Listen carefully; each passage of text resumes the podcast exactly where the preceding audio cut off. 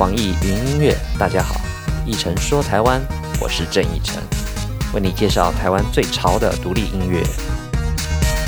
网易云音乐的朋友们，大家好，我是郑一晨。我是刀神。哎、呃，最近呃，好像有一个独立音乐上新闻的话题，最近好像还蛮热烈的，对不对？啊这两天哈，这两天对发生的事情就是张悬在英国表演的事情。举举了这所谓青天白日旗哈。对对对，其实嗯这就是我们那天节目在讲嘛。嗯其实他很有他自己的想法跟观点，是而且他也不避讳他的这种想法跟观点，所以当然会造成一大大家的一些情绪上的反应。哦对，但但其实我觉得他这个动作，我我觉得我自己的认知是他只是把它当成一个思乡情怀的东西，好像一个就像他自己说的，他这是一个旗帜，他他并没有把它认定做做做是一个政治体或什么的。是我想跟我自己感觉是跟政治不太有关系。是的，那这一期呢，我们要介绍一个，呃但介要介绍这个人呢，嗯，其实我思考了半年吧。我靠靠！我没有们节目也没来多久，思考了半年啊。差不多有半年喽。那个一开始的时候，其实我就特别想介绍他，是嗯，因为我因为其实在我自己的生命里面啊，自私一点来讲，在在我的生命里面，如果没有他的话，我是不会走上音乐这一条。哇，那这个人也太太太伟大了吧？这个人，哇靠那！一个人一生中总有影响你很大的，不是说因为他叫我怎么样，而是因为他的歌对我的影响很大。那这个人呢，也就是我们的老男人，今天的主角是陈升。陈升，哎呀，是不是挺，是不是有点觉得我我觉得陈升给我的感觉就是那种放荡不羁，而且有每天都是那种很潇洒，也不需要多华丽的服装，只要一双拖鞋、一个短裤，有没有？就是可以云游四海的感觉。反正，所以为什么说，呃，为什么说思考那么久？然后最后我觉得，陈升绝对算是呃主流音乐里面的独立音乐非主流，对，非主流音乐。对，在我觉得他的态度，从一开始的态度都是非常独立，非常的非主流，非常的太有个性，而且就是走自己的风格。太太太太有自己的风格了。对所以我所以我当时为什么会觉得，嗯，当时在我们那个年代哈，嗯譬如说是九零年代的时候，我觉得他就是继承了罗大佑那种精神，然后延续到现在。哎哎你有没有罗大佑？对对对对，我就有一点这种感觉哈，是是是，啊、所以当然我们今我们今天要介绍他的他的一些东西呢，嗯，自然要避开他特别为人熟知的那些歌，譬如说《One Night in 北京》啊什么啊，把悲伤留给自己啊啊，譬如说还有什么 还有很多 最后一次温柔啊，对好，我们要避开这些。其实他有一些可能不是大家那么所熟知的歌，但是其实我觉得以现在的文艺青年标准来看，是一些很迷人的歌。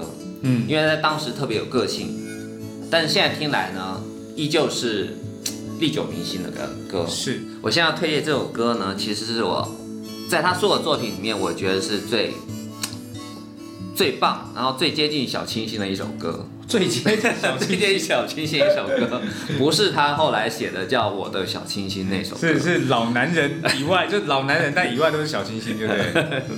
所以他这首歌叫做《然而》，我们来听听看。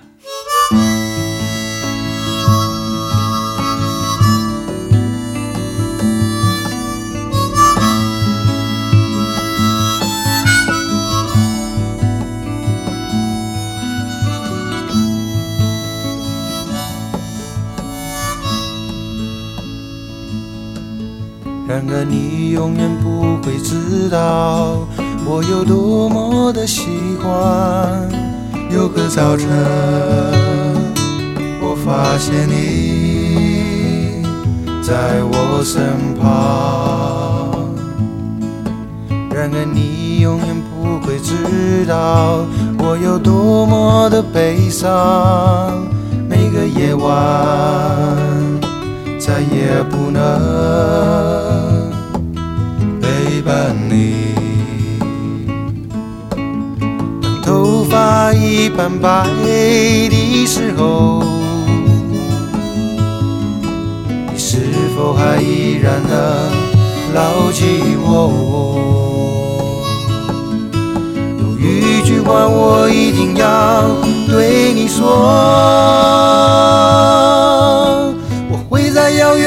道你直到你已经不再悲伤。I want you freedom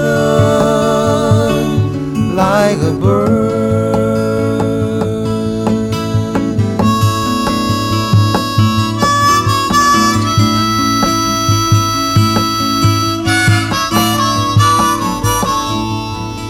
然而你永远不会知道我有多么的喜欢，因为有你，等待也变得温暖。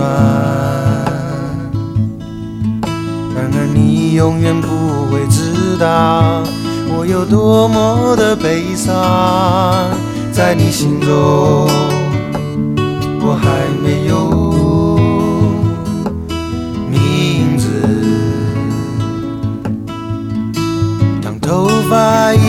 白的时候，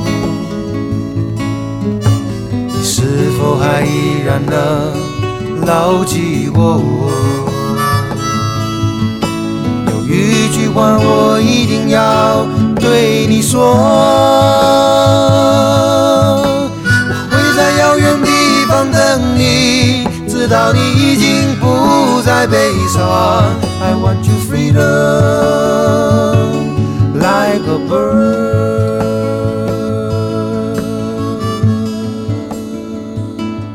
like a bird. 哇，然而里面听到了一种特别坦诚啊，是你如果回想他那个时代，你会觉得他像那个时代的张震岳吗？呃，我觉得不能把他当成是张震岳这种看待，因为嗯。我觉得他的风格太过于独特了。啊，而那种独特，其实我小时候就是住的那个地方啊，其啊实是眷村旁边，啊，所以我就常常会看到一些就是眷村，我就常跟眷村大哥他们玩在一起，嗯，他们就是永远都是一把吉他一个口琴，然后就是哦。在那个树下就开始弹琴，就觉得就是那种感觉。哦所以你问我说是不是张震岳，其实他跟张震岳又不太一样，啊，因为他是一个很独立的标志性人物啦。是是是，我觉得，呃嗯，其实他我们要介绍一下他大概的怎么样进入这音乐圈的。是其实，在那个时代呢，要进入音乐圈，我觉得跟我那个年代很像。要进入音乐圈，呃，你必须要找关系。然后你看，像他哈，他之前是做各种工作，可能修车、电梯维修，呃，美术设计也都做过。反正跟我一样业务人员什么，哎，跟你还挺像的哈。对啊，然后居然考投考唱片公司三次都没有录取。哎，以前唱片公司会是 会用考试的方式来录取人，可能吧，在那个年代。哇，还真的是跟考公务员很像啊。对，然后他后来就进了中一唱片，你还记得那个年代吗？你可能不记得众一唱片众一唱片出过谁，你知道吗？太太著名的一个人了，谁？齐秦，哦齐秦就中一唱片出来的，他那时候的狼嗯，狼一狼二吧，都是那时候其实制作人幕后制作其实就有陈升，然后那时候还做过杨杨林玻璃心，妈呀，这歌林唱片的吧？妈呀，杨林是歌林，所以他后来呃，因为认识了这个立峰录音室的老板，哎，这个老板其实我们都很熟啊，因为我们经常在那边录音，啊。叫做徐崇宪，是。呃，然后徐崇宪把他介绍给滚滚石唱片，所以他就进了滚石唱片，成为滚石唱片里面所谓四大台柱之一。哎，讲一下四大台柱。哎呦，要考一下，有哪四？猜中的有有手机壳吗？好，我们来四大台柱猜一下，我猜陈升一定有，对不对？那？发发我刚刚讲完，还有李宗盛、哎，猜对，周三。华健，周华健没有。啊，我们是主要是讲幕后制作的一些。哦，，幕后制作啊，那一定有罗大佑，罗大佑肯定有，罗大佑差一个嘛，对不对？差一个谁？呃，谁？帮郑怡写歌的《小雨来的正是时候》谁写的？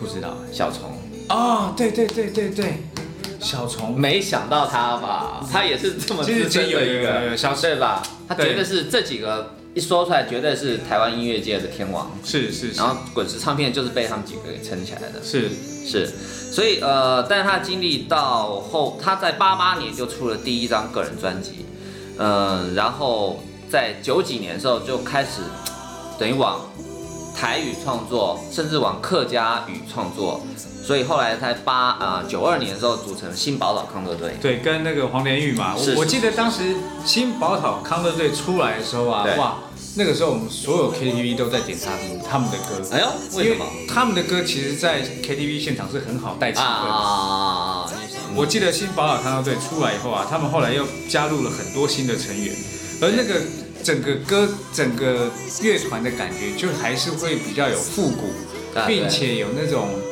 呃中年男人那种，的一种玩耍的感觉。对对对对，我觉得是很老男人一起在一起很 happy 的感觉。对，而且这个当时出来的时候，我觉得很棒的是，陈升带领了一个这种风潮，这种音乐的风潮，反倒是我在国外都还没看过的，就是有一种也就是特特别台湾，对哦台就是特别本土的感觉。对，但它本土还不失有一点时事呃啊，潮流，有有，就音乐上还是比较很独到。其实他唱歌你会觉得，像他刚出来，他唱唱第一首歌叫做《拥挤的乐园》嘛，是第一张专辑就是《拥挤乐园》。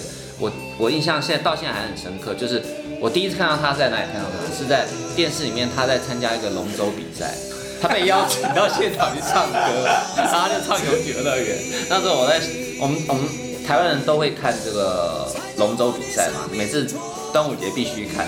然后我就想说，啊这男人唱歌这么难听的吗？对，他五音不全，那怎么会上台让他唱唱这样的歌？而且在端午节这么 其实其实你看啊，他在第一张、第二张专辑那个时候录音室专辑的时候啊，你会发现他的歌其实真的不好，对，他的歌很好听，但他人真的唱的很难听。但是到后面他自己制作专辑的时候，其实他的那种东西变成独特的风格。对，但是其实当时听很难听，但是后来呢，就是有点深深被被吸引了。你你你会觉得这种唱法其实还是最新潮的，它其实就是你知道在录音室大家会把它录的比较好，但是他这种人是属于情绪到那边就唱，譬如说破音或怎么样，他他不会去修饰他的，嗯甚至有音有一点跑调，但最后我我觉得他的声线其实真深深的吸引了我，所以我为什么我说他会影响我这么大，然后包括我想写歌都是因为他的歌把我带带入一种情境。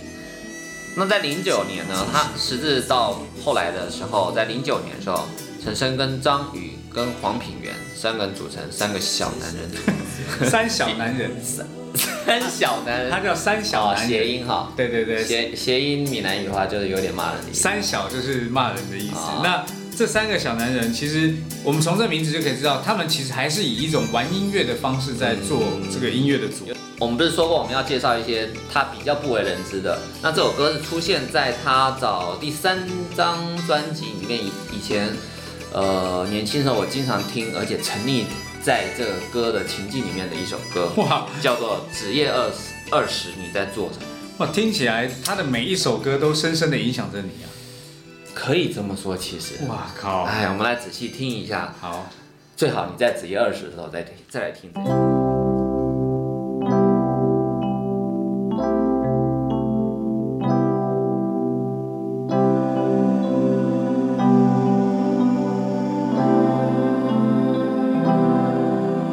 有一天要结束，才想你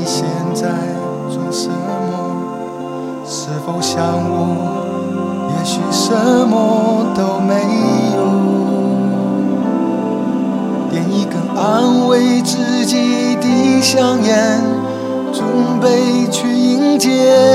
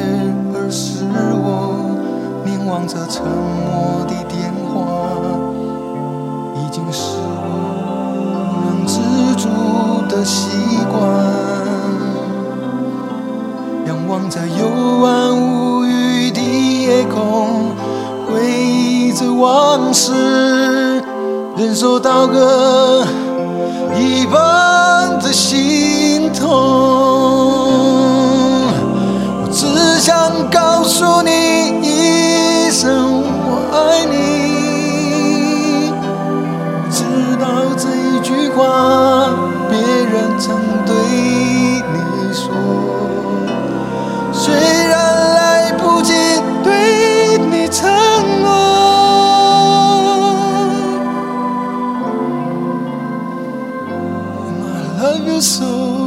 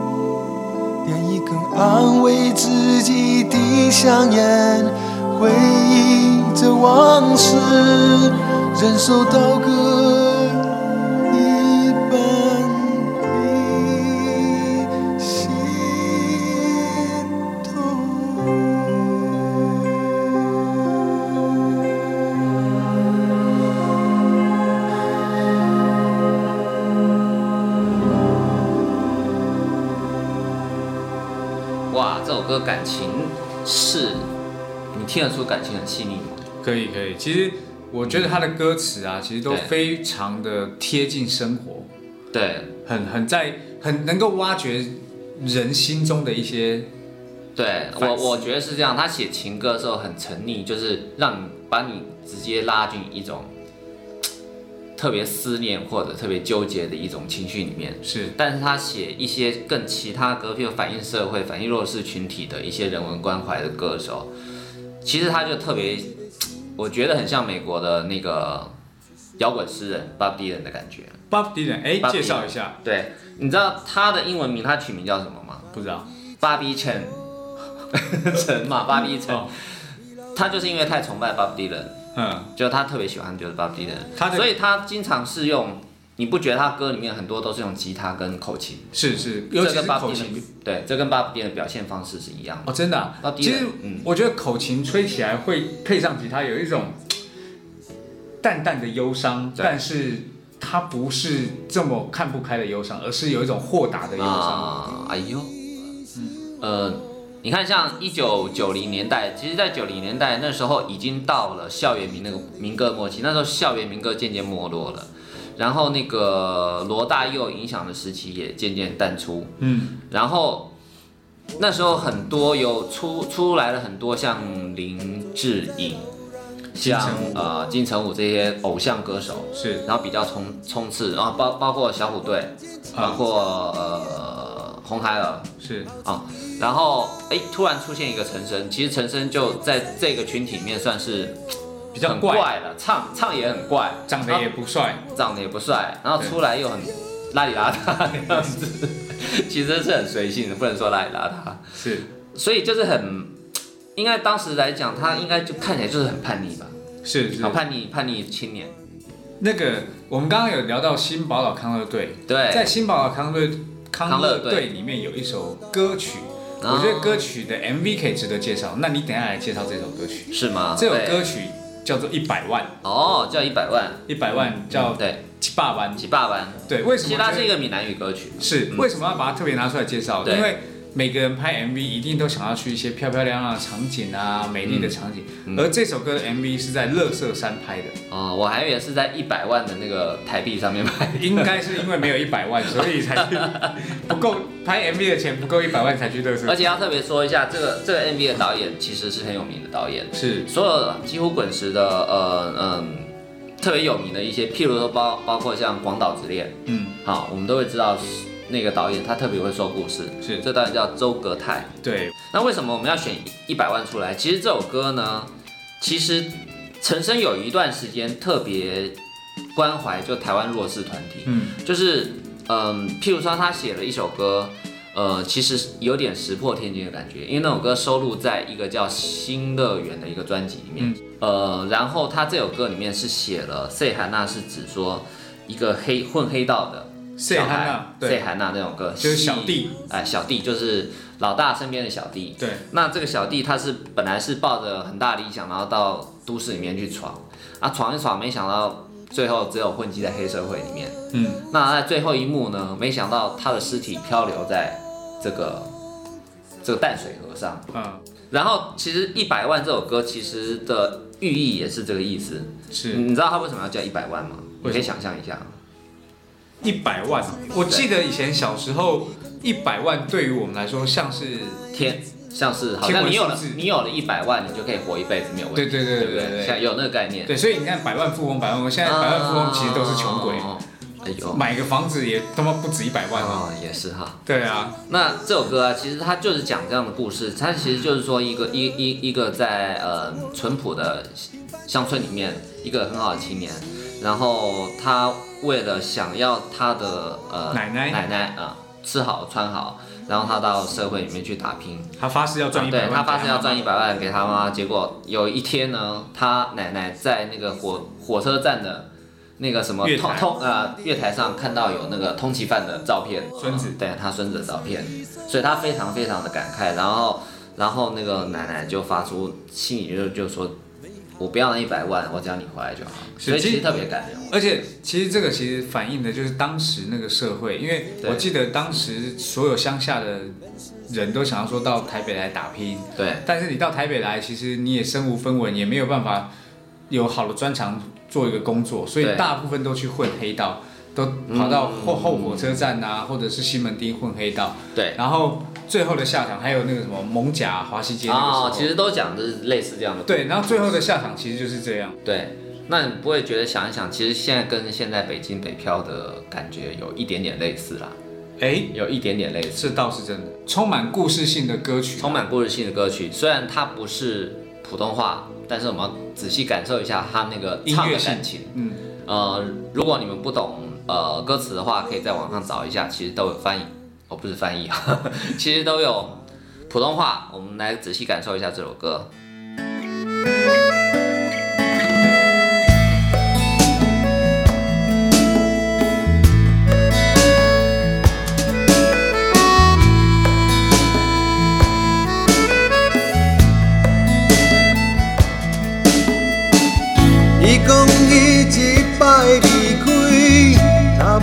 讲是绝对无要搁转来去。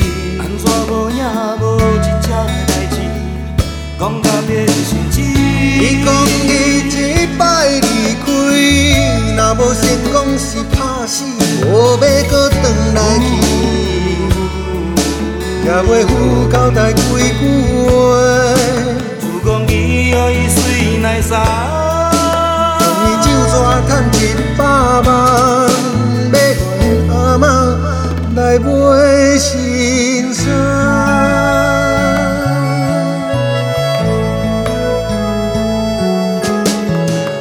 你敢会记爱情的八月天，人要分开，月台的灯火蒙蒙雾雾闪闪时。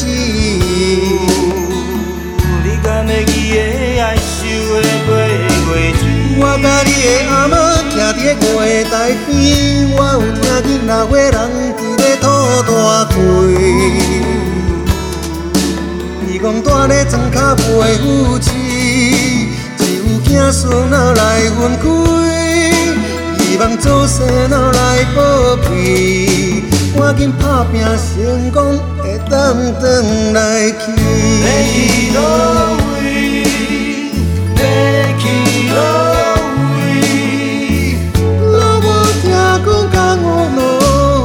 一条路去无生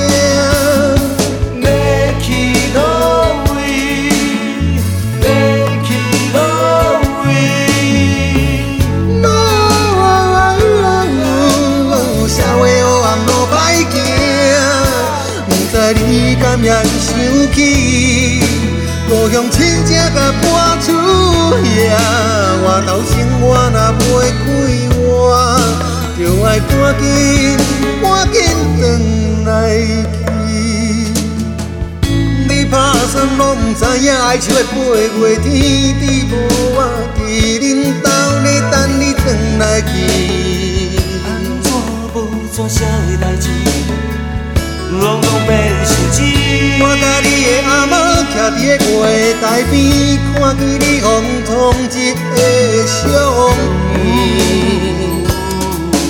伊叫我写批来予你，你咧厝内较有几暝，叫你莫搁趁一百万。伊讲伊无爱，伊无爱穿新衫。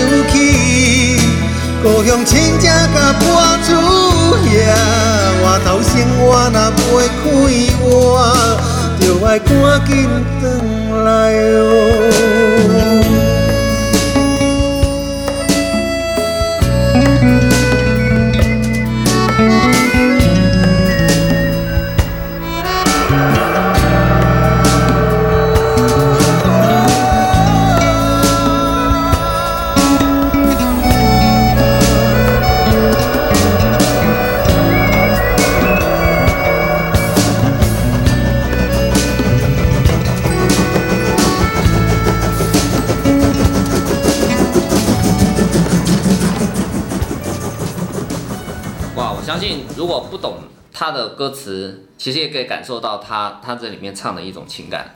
那我们聊过啊，陈升的创作里面，呃，当然人文关怀占了呃还蛮蛮重要的部分，但是他有很多的，其实他最重要的一部分是所谓的情歌，对对，他情歌跟别人写的，我觉得是完全不一样。的，他的情歌都会把一些男人的心哎理呦。表述的非常非常到位，非常深入，对，然后让嗯还跟李宗盛的情歌感觉不太一样哦，那对对不一样不一样，他的那种情歌其实有时候会讲到男人心坎里，那种心坎对就是男人到了中年这个年有点无奈，但是你又不想要这么悲观，又有点自嘲对。看待自己的那种中年生活。对啊，而且我觉得他有个观点是我从以前到现在我一直认为是很对。他觉得老男人的外表里面总是藏着一个男孩的心，啊。男孩很不容易长大，是。男孩很不容易长大，所以呃，有时候有时候男人就是其实看起来很坚强，其实他很需要别人的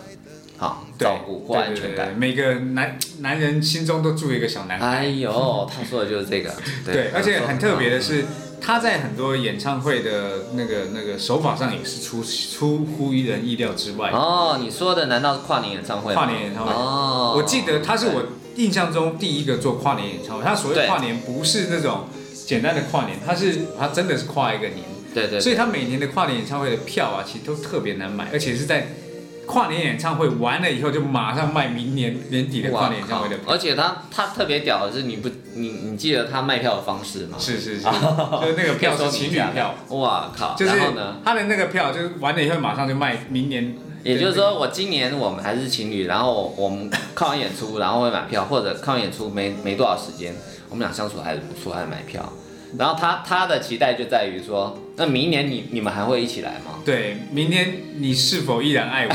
明年你是跟他还是跟他一起来？对，就是那个票，就是你到时候你先买，那时候买的时候便宜，就哦那个票是两张票，一男一女嘛。哦，如果你到时候还有还是来可以看的话，那就对对啊。现在大家爱的时候爱人死去活来，对，明年你还能跟我死去活来吗？如果还可以，我就来听演唱会。哦是的，好，所以是这也造就就是它的票房，其实这种跨年票房一直很好，是，一直很好的原因是因为都一直在做预售票，哦哦哦做完预售票，然后隔年很多人没办法来，是不是？再 再卖一次半人都来不了。再重新卖一次票。我靠！没有开玩笑啦，嗯其实我觉得他的行销手法是还蛮特别的，而且啊他其实自己爱喝酒，嗯其实常常也在在喝酒的时候也也发生了一些意外啦。啊，我记得我记得他有一年好像是对，应该是去年还前年，我忘记了忘记了对，喝酒，然后跟人家起冲突，然后人家就把他头给砸破嘛。哦，对，这事好像发生了不止一两次，对对，不止一个很多次了。很多次很多次。哦，但是最近喝酒被砸脑袋这件事情，喝酒起冲突这件事情，他不算是大哥，他不算是代表人物。难道你身边有这样的朋友？曹格，哎，曹格最近发生了哈，最近又发生了一次。哦哦，怎么样？在他又喝多了。在红楼的别人的那种演唱会上，他哦，上去抢了麦克风，拉下来以后到外面以后还打了工作人员。我靠！对就喝多以后，他就完全变成另外一种样子。对对对，那之前在香港是跟侧田嘛打侧田，哦，新手，你知道陈升，我给呃，我对他最大印象也是，呃，我有朋友在帮他录音嘛，嗯，然后他录音，他说每次他来录音，必带一箱红酒过来，然后一边录一边喝，一边录一边喝，所以其实，在陈升后来最就最近几张专辑，其实你都已经听得到说他喝醉的状况，喝醉的状，其实听得到哎、真的啊？你没有你听不出来吗？我怎么可能反正听得出来？反正听得出来，就是音特别不准，或者 或者是完全失控。所以我们其实他有一首歌很特别有代表性，那这首歌呢，这首歌叫做《风筝》。哎，其实一度大家也传说这首歌是写给一个绯闻女主角的。哎，哎，这个绯闻女主角谁叫做刘若英。啊？什么？所以这段这个感情，这刘若英的对于陈升的这种师徒或者什么个人之间的感情，其实大家在网上都已经说了很多了，而且经常已经表露在很多电视节目上面，你都不知道吗？去网上好好查一下，然后我们先听这首歌，听完之后我们可以再来讨论一下这件事。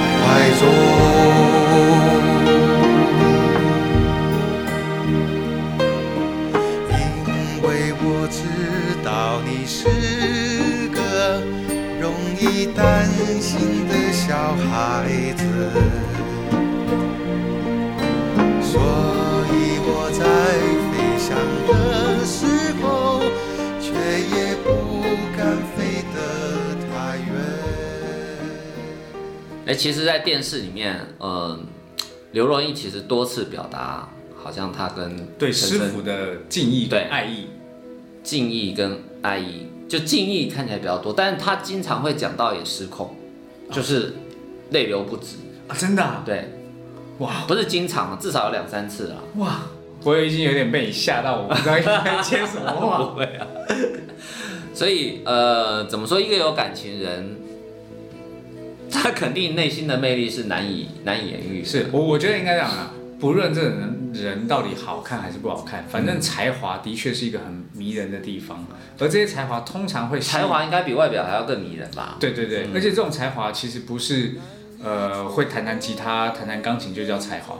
其实他的才华一定有很多生活上的历练造成了他的才华的成成就。你看周杰伦也是啊，周杰伦他可以写很多歌跟中国音乐有关，因为可就是他在学的部分，或者是单亲家庭造就他的这种状态，所以他才会有今天的周杰伦。如果他没有单亲家庭，他也不会变成现在周杰伦。所以我觉得生活历练加上呃呃嗯这些努力，才会像变成他们现在的才华。是，嗯，所以其实我们刚刚讲啊，陈升其实他就是在创作上啊。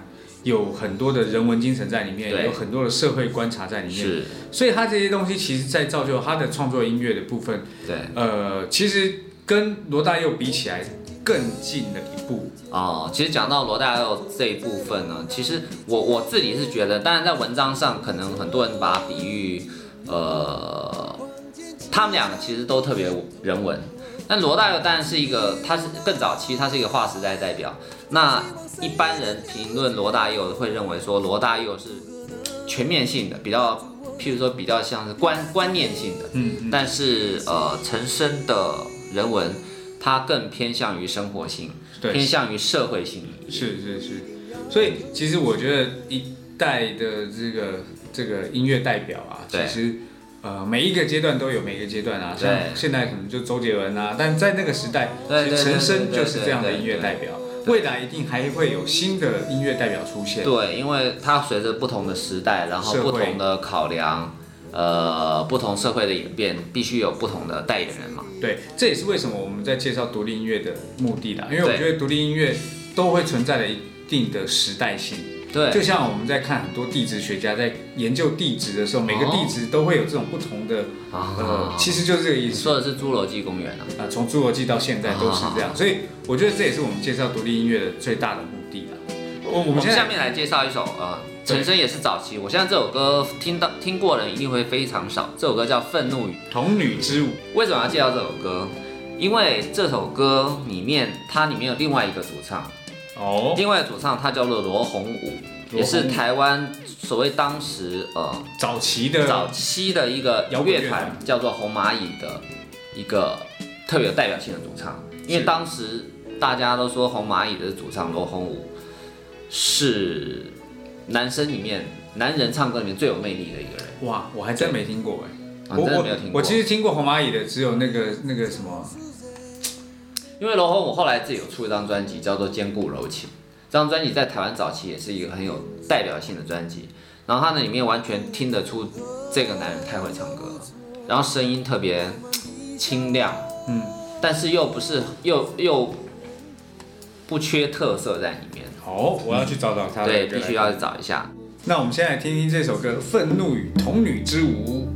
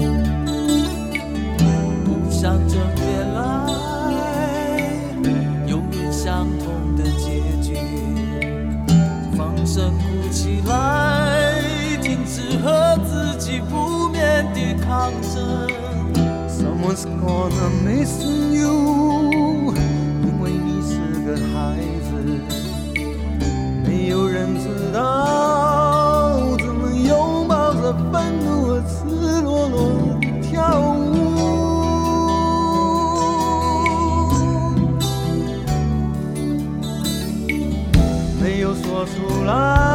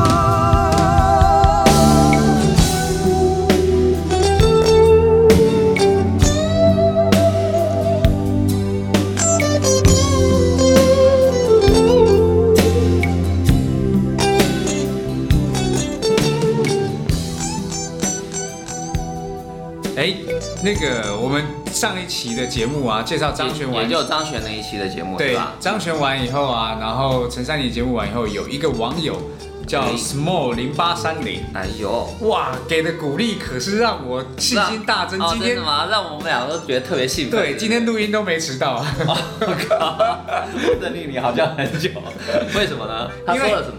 哦，因为我一直我们那时候不是说一直以为我们没有人在听我们节目，哦其实我那时候也录的有点心灰意冷，所以我在评论想说，嗯哎、希望大家听了给我们一点反应。对，结果没想到这个 small 零八三零不但给了回复，还给了私信，然后还给你的评论，然后还告诉我们我们想要他想要听的张悬跟哦对对对对对。暗黑小姐，我们都有播了。而且而且，其实说实在的，我之前没有想起来说这位网友想要听，他说他之前发了私信，但是其实我一点印象都没有。然后结果做了这两期节目是他想要，所以他就特别兴奋。是是是是，然后上次张悬这一期做完之后，大家给的反应都特别热烈，是。呃，然后特别多意见，呃，希望大家能够继续保持这种状态，让我们对。有足够的动力继续做下去。而且为了那个这个 small 零八三零，他这么热烈的，我决定送他一个送他一个小礼物，对，送他一个 Mercer 的手机壳，但是是 iPhone 四 S 的，然后送他一只手机好不好？这个好，请私信对私信给我们给给我们，然啊后，给我们你的联络方式啊，然后快递给你就行，我行们把它快递给你，哎呦，好不好？有没有？大家哎只要踊跃评论，我们就会有一些奖品给他开始。会贿赂了。哇，我们今天介绍了所有陈升啊、比较不为人知，但是又特别具有代表性的一些歌。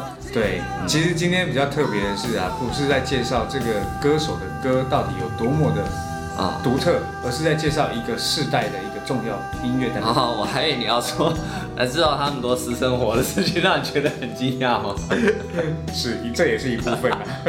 没有，不管陈升的呃生活怎么样，但是他创造出的这些作品，确实是影响了很多人，包括我觉得在内地里面，因为我去找资料的时候，发现很多人对陈升也是有很有感情，然后对他的歌里面是北京一夜嘛，然啊，后对，那个其实还不止这些，其实还不止这些，就像我们介绍这些一般人比较少听的，他们也是会去分析它什么的。是所以我们呃，再下来会有更多类似这样啊、代表性的人物，可能他不见得是普通话，我们可能也会把它提出来介绍。是，但是它都是在台湾独立音乐里面很重要的一环啊。那当然，如果你们有想要听什么样子的独立乐团，希望能够介绍，也可以提供给我们。